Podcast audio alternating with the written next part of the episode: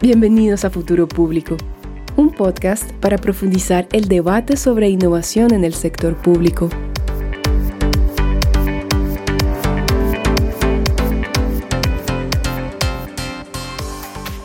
Bienvenidos a la miniserie GovTech Groundbreakers 2023, donde la tecnología se une con los gobiernos, una colaboración entre Futuro Público y Glass. Cada episodio es un coffee chat con un GovTech Groundbreaker 2023 para dar a conocer a la comunidad cómo desde sus roles fomentan la tecnología y la innovación para transformar el sector público. Hoy vamos a conversar con Ana María Cáceres, es subsecretaria de Ciudad Inteligente en Medellín. Ella es una apasionada de la tecnología y del derecho, la combinación perfecta para trabajar por la transformación de la ciudad de Medellín desde la alcaldía. Hola Ana María, ¿cómo estás? Hola Ángela, muy buenos días y hola o buenas tardes para todos. No sabemos a qué horas nos están escuchando, pero para mí es un gusto saludarlos, para mí es un gusto también, eh, y más que un gusto, un honor este reconocimiento que, que me hace Glass, porque eh, pues obedece a, a un trabajo no solamente mío, sino de todo un equipo de trabajo por esta ciudad. Me encanta, súper. Y para todos los que nos escuchan, Ana María es una apasionada de la tecnología y del derecho. Y esta combinación la sabe hacer muy bien para remangarse las manos y trabajar por la transformación digital desde adentro en la alcaldía de Medellín.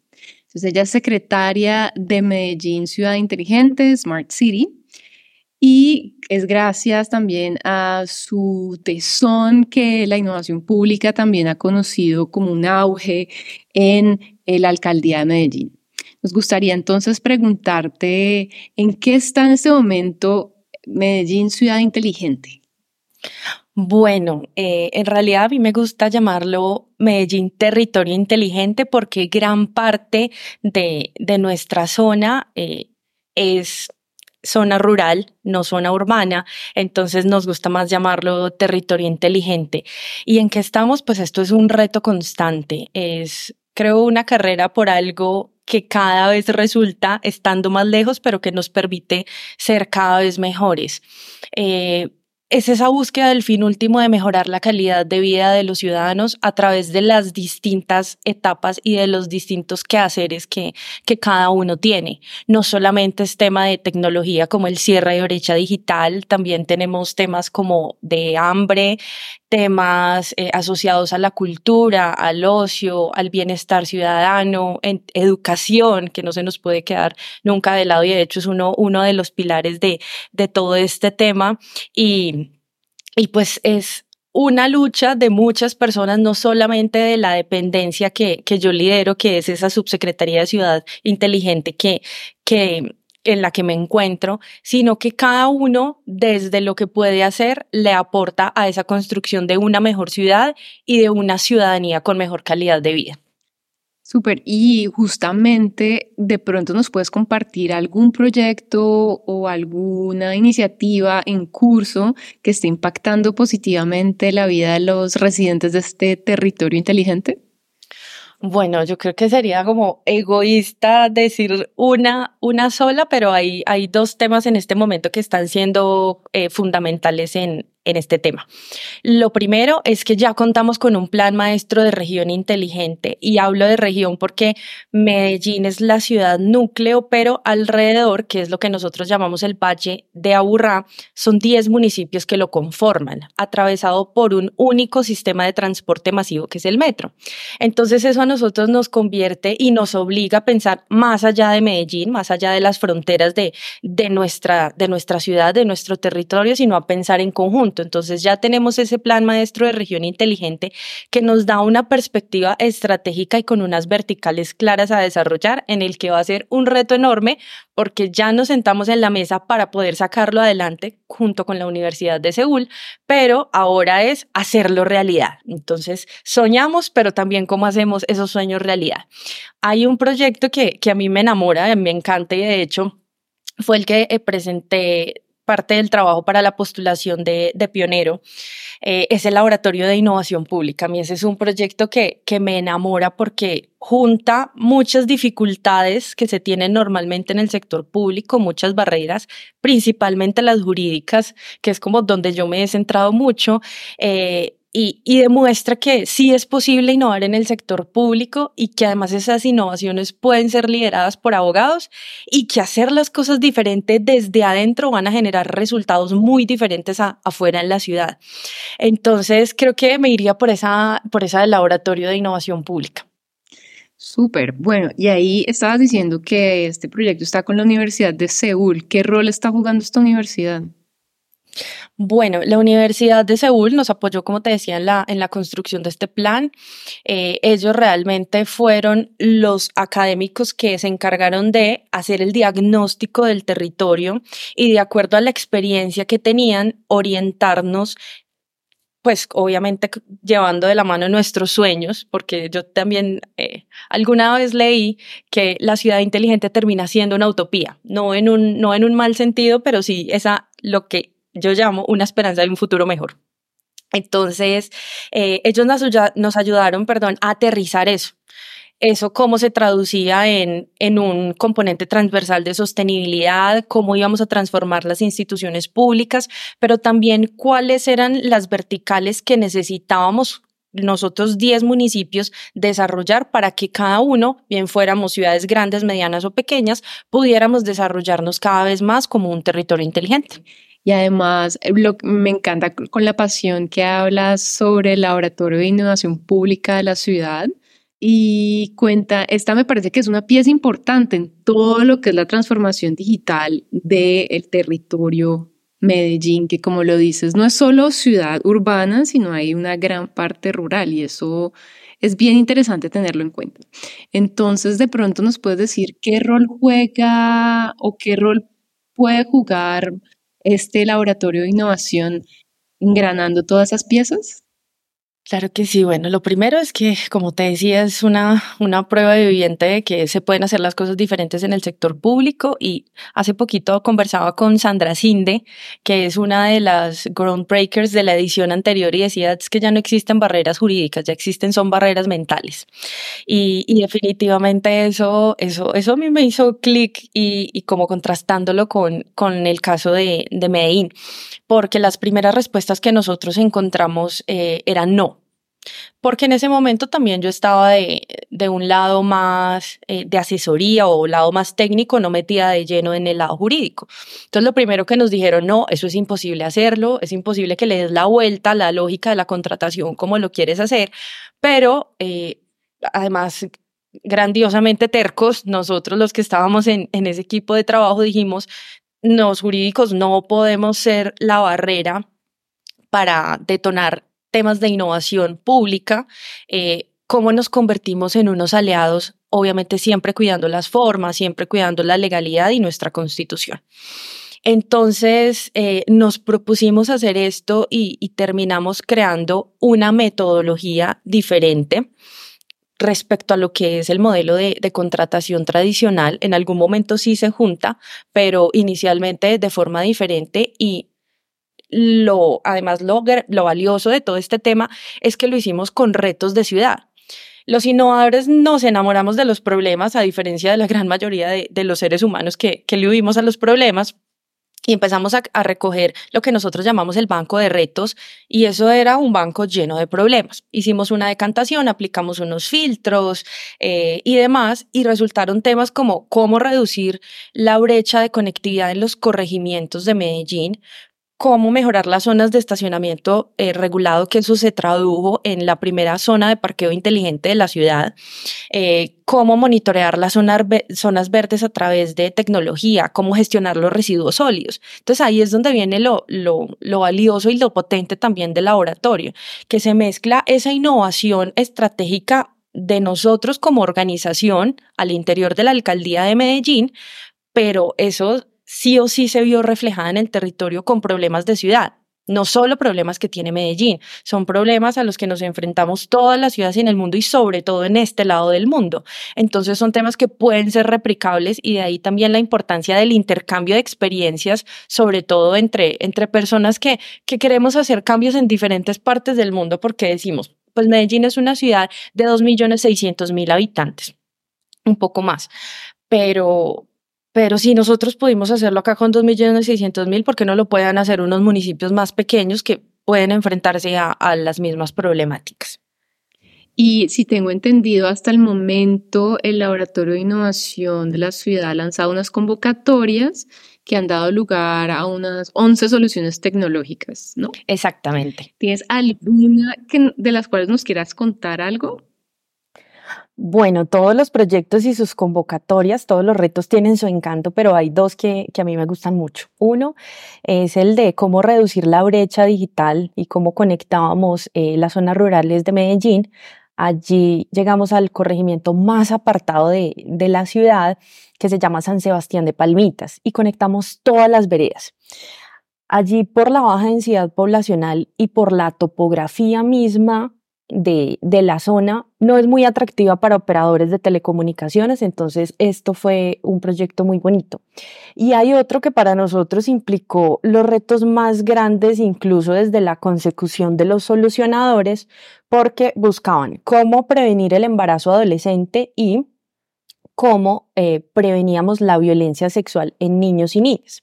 Entonces estos son unos retos muy sociales que, implicaban conjugar por la misma naturaleza del laboratorio tecnología para la solución de problemas reales y sociales sobre todo. Entonces, para mí también es, es el ejemplo más bonito de que la tecnología no le convite a las problemáticas sociales, que es un mito que, que, cada que tenga la oportunidad de, de desmentirlo, lo haré con todo el gusto, porque es una tendencia a que, por ejemplo, temas de asignación de recursos entre a chocar entre, no, es que, ¿cómo le vas a dar plata a temas de innovación o de tecnología si hay personas que tienen estas dificultades sociales? No, es cómo utilizamos la tecnología como herramientas para darle soluciones mucho más fáciles o rápidas o potentes a esas dificultades que siempre han tenido, a esos problemas estructurales que siempre han tenido nuestras sociedades. Y puntualmente, ¿qué hacían? ¿Cómo hicieron? ¿Qué, fue el elemento solucionador?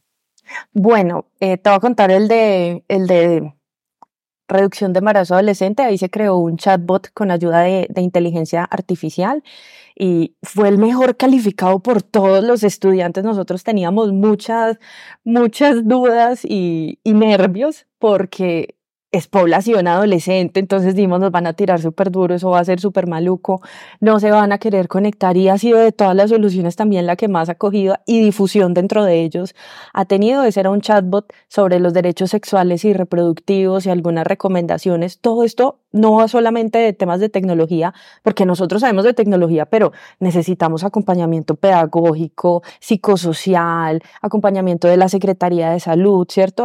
Ahí, nos tenemos que rodear muy bien porque además no podemos ser irresponsables con este tema. Y en los temas de prevención de, del abuso sexual infantil, creamos un videojuego tipo metaverso en el que los niños tienen una inmersión y se ven expuestos a unas posibles situaciones de riesgo para poder analizar cómo sería, cómo las afrontarían ellos y poder tener un diagnóstico y que toda el área psicosocial del colegio y de la Secretaría de Salud pudiera hacer un acompañamiento y pudiera saber qué programas aplicar, eh, si tenía que intervenir a la familia o qué acciones se debían tomar en el caso de, factores de riesgo que se identificaran allí en este ejercicio. Y en estos dos proyectos, eh, ¿todo el desarrollo fue hecho dentro de la alcaldía de Medellín o cómo fueron esas nosotros lo que hacemos es que lanzamos la convocatoria y le decimos primero reconocemos que no nos la sabemos toda y por eso estamos lanzando ese, ese problema y, y le decimos, oye, solucionador, ciudadano, empresa grande, mediana, pequeña, academia, ¿qué solución crees que podemos darle a este reto de ciudad que nosotros tenemos? Eso tiene una particularidad, entonces ellos nos presentan su solución al problema. No es algo que nosotros desarrollemos, sino que nosotros yo lo llamo un laboratorio vivo, convertimos a Medellín en un laboratorio vivo. Entonces lo que hacemos es probar en un ambiente real, porque mira, por ejemplo, en este caso eh, son temas de ciudad, eh, es con ciudadanía, las soluciones que ellos están desarrollando para esos temas. E incluso muchas veces son soluciones que ellos tenían y de ahí eh, viene también el tema GovTech son soluciones que ellos diseñaron originalmente para otro tipo de problemáticas, pero que pueden adaptarse a problemas o a retos de, de ciudad y del sector público. Entonces, ellos conservan los derechos de autor porque finalmente son los creadores de la solución, pero lo que nosotros hacemos es implantarlo o probarlo en nuestro ambiente real, sacar unas... Eh, unas no, soluciones, no, unas unos resultados de, de la operación y con base en eso ya se analiza la escalabilidad de la solución. Súper, porque ahí me quedó mucho más claro y yo creo que a todos entender de verdad cómo es que se puedan articular tantas cosas al mismo tiempo y que muchas veces el GovTech eso es lo que ayuda a hacer. Entonces ustedes han visto que Ana María es muy pila y que cada vez que le pregunto dame un ejemplo ya me da dos. Entonces, aquí un poco para cerrar nuestro eh, episodio, queremos saber con tu experiencia, todo eso que has acumulado, toda esa pasión, todos esos temas, dos recomendaciones que le darías a una ciudad que quiere adoptar eh, soluciones GovTech en sus servicios y en las administraciones públicas. Bueno, primero, eh, creer que es posible. Yo eh, siempre me ocupo mucho y trato de pensar mucho en el factor humano, que a veces eh, o es relegado o es invisibilizado por, por los temas de tecnología. El factor humano es fundamental, puede ser un factor de cambio o uno que nos frene esas transformaciones que queramos hacer. Entonces, eh, preocuparse mucho por, por el factor humano, tanto del equipo que, que trabaja con nosotros como de la ciudadanía. Es, es fundamental fijarnos en eso porque a los seres humanos nos mueven, nos mueven cosas mucho más grandes, nos mueven unos propósitos superiores más allá de, de tener una máquina funcionando en nuestra ciudad o tener una ciudad que todo el tiempo no, nos está dando datos. Entonces, eso es lo primero y de ahí, eh, desde el tratar muy bien a las personas que trabajan contigo, a los ciudadanos, saber que te debes a la ciudadanía también como la conformación de un equipo interdisciplinario y, también que, que se rete todo el tiempo. Y, y, por otro lado, pues que estas cosas son posibles realizarlas ya, ya desde lo que es el aspecto técnico, va a requerir un, diferentes perspectivas, va a requerir las técnicas, las funcionales que nosotros llamamos que es de cada área que queramos intervenir, de un equipo jurídico, eh, del cómo sí, ¿cierto? No, no del sí, no un, no un abogado que te diga todo sí, pero, pero sí que si se quieren tener este tipo de, de, cambios o si se quiere innovar, muy responsablemente te diga cómo pueden hacerlo y hasta dónde puedes hacerlo, que también, que también es muy importante. Y pues lo técnico, yo digo también y vuelvo e insisto, yo mezclo mucho esto con, con un tema humano. Yo siempre busqué mezclar los temas de tecnología con los temas de derecho por las cosas que me apasionaban. Y alguien alguna vez me hizo una pregunta de, ¿Qué vas a hacer para marcar la diferencia? Entonces creo que en los diferentes aspectos de mi vida me hago todo el tiempo esa pregunta y ahí es como, bueno, ¿qué voy a hacer de diferente? No voy a ser una abogada convencional, voy a irme por este lado, no voy a ser una abogada del no, sino que vamos a ver cómo, cómo hacemos esto y, enamorarse de lo que uno hace. Creo que eso también es fundamental. Bueno, ya todos saben, hasta yo también tomé unas notas aquí porque qué es lo que hoy voy a hacer de diferente o qué, en qué voy a innovar. Hoy en día es así como vive la vida Ana María y muchas veces aquí muchos de nuestros, eh, bueno, las personas de nuestra audiencia también. Entonces ahí estamos conectándonos entre innovadores y para innovadores y muchas gracias por tu tiempo y, sabes, a mí me encanta yo vengo de la parte social, entonces que todas las personas que trabajan en GovTech siempre son muy sistemáticas en decir esto es algo humano, no crean que esto es una máquina. Y bueno, para mí ha sido encantador tenerte acá. Muchísimas gracias por darnos un poquito de tu tiempo. Y bueno, no sé qué más quisieras decirle a futuro público. No, para mí también es, es un gusto haber podido aquí estar en este espacio. También es, como les decía al comienzo de, este episodio, un honor eh, que que otras personas puedan conocer lo que está pasando en Medellín, puedan conocer lo que está haciendo un equipo de, de, trabajo comprometido con, con la transformación de la ciudad y que sabe que a partir de pequeños ajustes podemos lograr grandes cosas y, y bueno, si quieren seguir mi trabajo, también los invito a que me busquen por ahí en, en redes sociales. Ya pudieron ver que también, como yo me denomino, soy cursi porque creo que, que, hay otras cosas de, detrás del trabajo. La vida me ha enseñado, me ha enseñado eso, pero sin dejar de lado eh, pues esa rigurosidad técnica. Muchas, muchas gracias de verdad por, por este espacio y es un gusto. No se olviden de que nos pueden ubicar en nuestra web futuropublico.org o en LinkedIn como Futuro Público. Recuerden que todos nuestros episodios los pueden escuchar en Spotify, YouTube, así como en demás plataformas digitales. Para conocer más sobre la comunidad GovTech Groundbreakers, entren a community.glass. Muchas gracias por escucharnos y hasta la próxima. Chao.